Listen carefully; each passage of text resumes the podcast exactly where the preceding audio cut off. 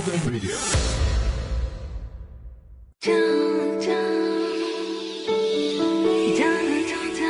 这是一段让你完全放松、平静的时刻。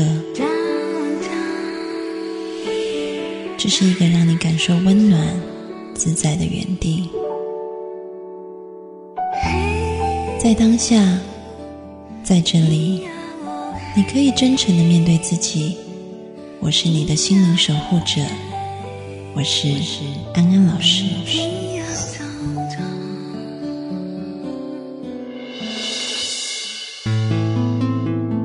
Hello，各位听众朋友，大家晚安，欢迎收听安心 So Good，我是安安老师。又到了每个周末夜晚和各位听众朋友在空中相会的时间了，在此还是要提醒一下各位听众朋友。嗯，如果想要收到安安老师的一些心情小语，或者你有任何问题想要问我的话，你们都可以加入安安老师的微博，微博名称是安安老师的心灵私塾。大家可能觉得今天安安老师的声音有一点怪怪的，好像鼻音特别重，那是因为安安老师感冒了。那为什么会感冒呢？其实是身体休息不够，有一点累坏了，所以身体在抗议，哈，就感冒了。那么为什么会让自己这么累啊？其实安安老师从今年二月开始有很多的工作在内地。当我现在待在内地比较长时间的工作以后呢，我就发现好像我在不知不觉当中也落入了一个追赶跑跳碰的模式。我姑且称它为追赶跑跳碰。为什么呢？因为安安老师曾经在香港、然后台湾还有内地工作的经验，我就发现呢。内地这边是充满活力十足的，然后，嗯，有很多的创业机会，然后大家都想要呃成功，这样子的氛围真的是比香港、比台湾来的重很多。还记得这个前几天有一个朋友的女儿，她要升这个在内地的高中三年级，那么她的妈妈就带她过来找安安老师，然后就问我说。我到底应该去香港、去台湾，还是留在内地念大学呢？那么安安老师给他的这个建议是：哈，我说如果你想要多接触人文方面的东西，然后享受生活，懂得怎么生活，有那个文化的氛围的话，我建议你去台湾。那如果你是很想要创业，然后拼搏啊，那么我建议你留在内地。那么，如果你是想要到跨国企业或者是非常大的企业里面去打工，然后培养国际观的话，那么我建议你去香港，就看你的未来你想朝哪个方向，那你就可以选择一个适合的地方。我最近深深有感悟哈，我遇到一些内地的朋友事业有成以后，然后他们就跑来跟我说：“安安老师，我现在不知道要干嘛了，我快要得忧郁症了。”因为好像我的人生该有的已经有了，然后我不知道要再去追求什么，所以我好想找新的目标。如果我不找到新的目标，我想我就不知道我的意义在哪里。嗯，那么最近呢，这个呃，有媒体做了一个调查，调查这个亚洲青年的快乐幸福指数，结果就发现呢，在所有的亚洲国家当中呢，快乐幸福指数最高的青年，嗯，是台湾人。那我碰到这些台湾的年轻人呢，其实大家虽然赚的钱没有内地的多，然后或者是香港的多，但是大家真的是很脚踏实地的在生活，然后是很享受当下的生活的。那么这个就造就了内地跟台湾，我觉得是在这个快乐跟幸福当中最大的差异，就是有没有活在那个当下。我们在心理学上面讲这个活在当下呢，其实我们要讲到人的一个状态啊。我们人做很多事情，常常起源于两个动机，一个动机是我们想要逃避或者是抵抗那个我们恐惧的事情，我们不喜欢的事情；另外一个动机是我们有欲求，我们想要去追求我们喜欢的事情，这个是两个不同的动机。那么，像我刚刚说的，一个是出于恐惧的动机，另外一个是出于爱、喜欢的动机。那么，爱和喜欢的力量绝对比这个恐惧的力量来的持久，来的巨大，而且人会享受在他做的事情里面。像我发现，在内地，为什么有很多人梦想着要去创业？其实很大的原因，并不是他真的享受他做的事情。很多人跟我说，他只要有钱，他就不再做现在的事情了。那当安安老师到内地来生活以后，我就发现，在这里的人呢，他们的安全感是低的。比如说，医疗的保障是少的，然后食品安全也是很糟糕的。当一个人的生活没有被保障的时候，事实上他内在的那个安全感很降低，他自然就会产生一个抗拒心理，是我不喜欢现在的生活，我不要过这样子的日子。那么基于这一种排斥、抗拒。基于这种恐惧，那么他就会立定一个目标，然后很努力的去追，因为其实背后有一个棍子在鞭策着他。所以呢，我发现整个社会的氛围是很焦躁不安的。大家虽然是很拼搏，但是那个背后出于的并不是你真心想要那个，而是一种想要脱离不喜欢的东西的那一种驱动力。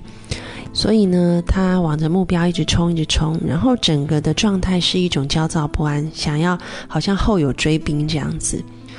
那么这样的状态就变成说，当他真的达成了他设定的目标以后，他也会觉得怅然所失，因为他已经被追赶习惯了，他已经焦躁习惯了，所以他停不下来，他没有办法在原地享受那个甜美的果实太久。也就是说，他没有办法真的享受当下，活在当下。那么，我们反观另外一种动力，也就是刚刚说的，不是出于恐惧，那就是出于爱。当你喜欢一个东西，你真的爱这个东西，然后在没有恐惧的情况下面，然后你去追求你的目标的时候，在那个过程当中，虽然辛苦，但是这是值得的。然后呢，当你真的达到那个目标以后，你就可以在。那个地方，好好的去享受你得来不易的这个果实，这个成功的果实，你整个人是很自在，然后很平和的。最近在内地，我做了一场讲座，然后有一些年轻人，他们就说：“安安老师，但是我们真的不知道要怎么样像你讲的喜欢这个东西。”嗯，我们从小就被教导是要去竞争。因为害怕失败，所以我们努力，但是并不是因为我们真心喜欢那些东西。那我们也觉得说，因为害怕失败而做的努力，到目前为止也都看起来还是还不错的。而且我们也很害怕，如果我们不再害怕失败的话，我们就没有那个动力去拼搏了。那针对这个问题，你怎么看呢？那么我记得我当时是这样回答的哈，我举了一个例子，我说。呃，我前一阵子认识了一个年轻人，那么这个年轻人呢，其实是台湾一个食品业的一个少东啊，但是他并没有选择去继承家业。他说，因为从小到大他的生活过得太好了，他没有真的脚踏实地、认认真真的凭借自己的双手去努力做出一些事情。而且他想的努力是非常非常回归基本面的，就是靠劳力去争取他每一天生活所需。那么他非常特别，他就把他家族企业的事情结束掉，然后呢，他到这个乡下的一个地方去，他租了一个传统市场里面的摊位，然后在那个摊位去做甜品，因为他很喜欢甜品。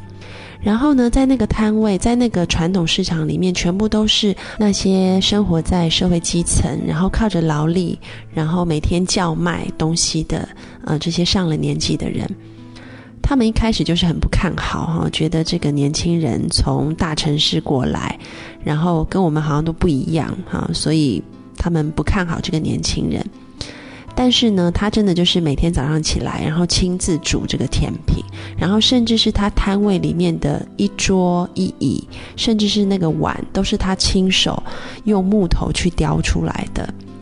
然后当他在做的时候呢，他就发现说，他认认真真的用劳力付出，去得到了很多的满足感跟快乐。这个是以前他踏在云端从来没有经历过的。而且另外一方面，他也看到这个传统市场的没落，有很多因素是因为当地人不懂得经营这个传统市场。那个传统市场里面，安老师去去过一两次哈，非常非常的热，非常的辛苦，然后在那里做甜品哈。我可能待个十五分钟，我都已经汗是用滴的。但是他就是从早到晚在那里熬煮那个甜品，而且是一个出身富贵的一个少董哈。那么在那样子的过程里面呢，他每天就是跟这些传统市场里面的摊贩一起上工下工，慢慢的这个周遭的人就对他改观，开始对他很亲切，然后大家会互相帮忙。他就发现说，这个传统市场在台湾的没落，很大部分是他们从一个功能性的没有办法去转型，因为现代社会大家喜欢去超市，所以他企图把传统市场变成一个观光性的。他开始号召附近的人一起来投入文化的产业，然后呢，他就号召了一些设计的团队，然后来帮助这个传统市场里面的每一个摊贩去挖掘他们背后的故事。然后重新复活了这个传统市场，而且这个传统市场在当地现在成为一个很出名的观光景点，而且里面所有的摊贩感情都非常的好。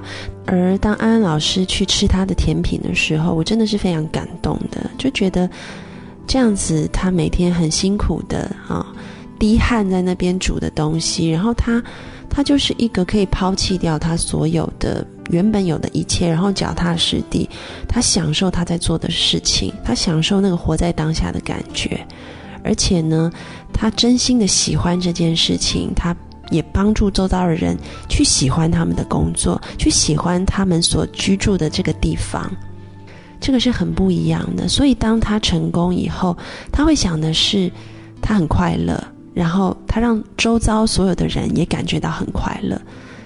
那么相反的，我在内地看到有很多已经功成名就的人，他们来找安安老师咨询，问的都是安安老师，我不快乐，因为我已经什么都有了啊。这两种状态是截然不同的，所以我对这些年轻人说，没有错，出于恐惧的努力是可以一时的，但是如果你想要长长久久，我们的人生其实追求的就是一个快乐。所以当我们在未来在制定我们的工作的目标，或者是人生长期的目标的时候，我们不要只是单方面的在想，我因为恐惧，所以我决定要怎么做。比如说，因为害怕孤独，害怕社会的眼光，所以我要赶快结婚；因为害怕没钱，因为害怕被瞧不起，所以我要努力的创业赚钱。我们可以保有这个恐惧的部分，但是安安老师真的鼓励你，同时也问问自己：我是不是真的喜欢？我真的享受，在这个过程还有之后的结果。如果这个东西，而不是这个东西附加的价值。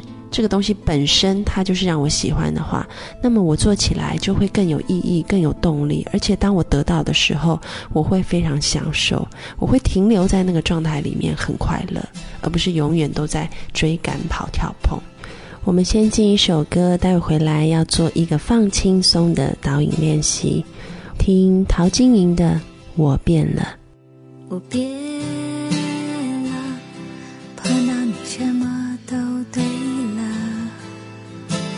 想你，下雨也快乐。我变了，碰到你什么都好了。爱上你，哭泣也值得。我变了，碰到你什么都算了，只要你在。的身边唱歌，为什么这样呢？为什么这样呢？全世界都笑了。我变了，碰到你什么都算了，只要你在我的身边唱歌。为什么这样呢？为什么这样呢？全世界都笑了。我变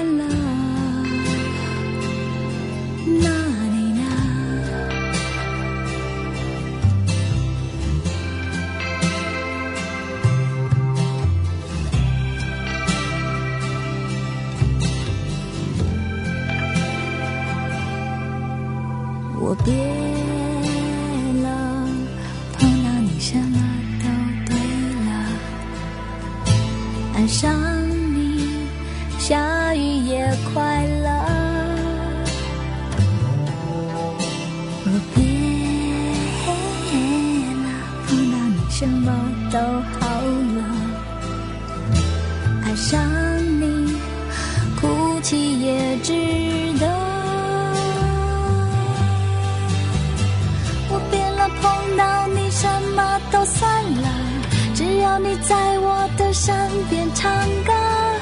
为什么这样呢？为什么这样呢？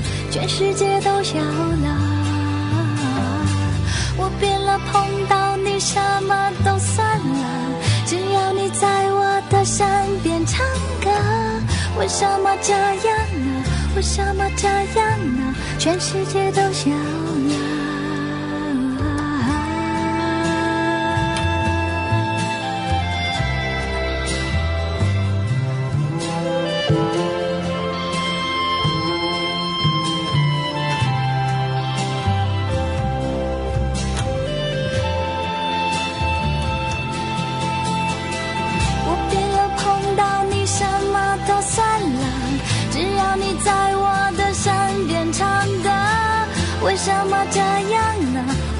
么这样呢？全世界都笑了。我变了，碰到你什么都算了，只要你在我的身边唱歌。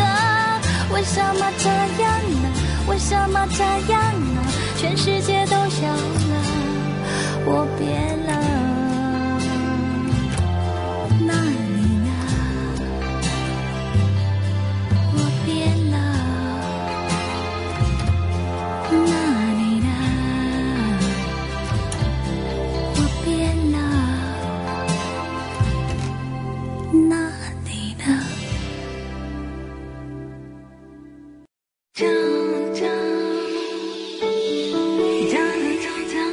这是一段让你完全放松、平静的时刻。这是一个让你感受温暖、自在的原地。在当下，在这里，你可以真诚的面对自己。我是你的心灵守护者，我是安安老师。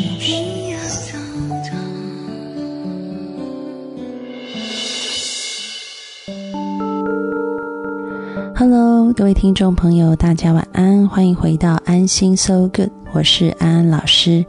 接下来我们要进行的是内观放松法的练习。内观放松法的重点是让人把思想与感觉拉回当下，透过呼吸放松，消除身心压力，疏解积存的郁结情绪。借由内观，把注意力拉回身体，再一次感受并探索自己的身体，把身心重新连结。在整个放松练习中，练习者可以试着以不批判的态度和自己相处，既不刻意赞美，也不故意责备，是一种简单易学的压力放松练习。在进行内观放松疗法前，选择一个宁静舒适的环境，预备一颗愿意改变的心，为自己注入正面的思维能量。先将自己的双眼轻轻闭起，把身体调整到一个舒适的位置，深呼吸三次。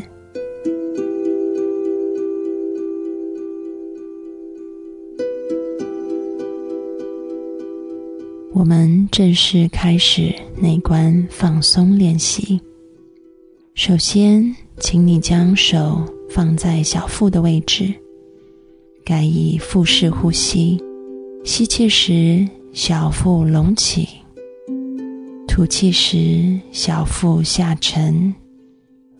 注意你的一吸一吐，小腹为之起伏。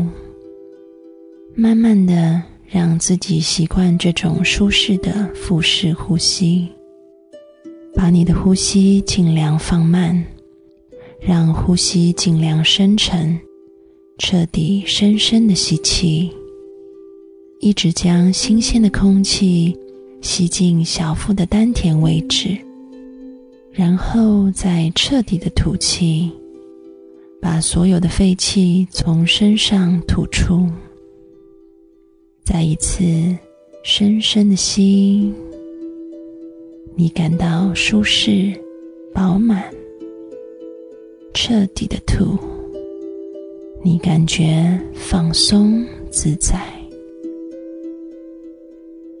在你的一呼一吸当中，我们要开始练习放松你的身体，从头到脚。